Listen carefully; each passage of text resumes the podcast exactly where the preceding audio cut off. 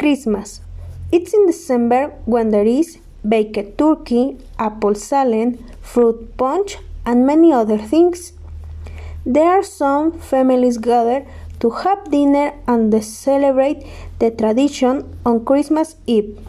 There is a lot of music to the listen in the park or tourist place to the hot out. Sometimes see some Christmas shows. There are decorations in the many halls, such as Christmas lights, a Christmas tree, gifts, programs and more.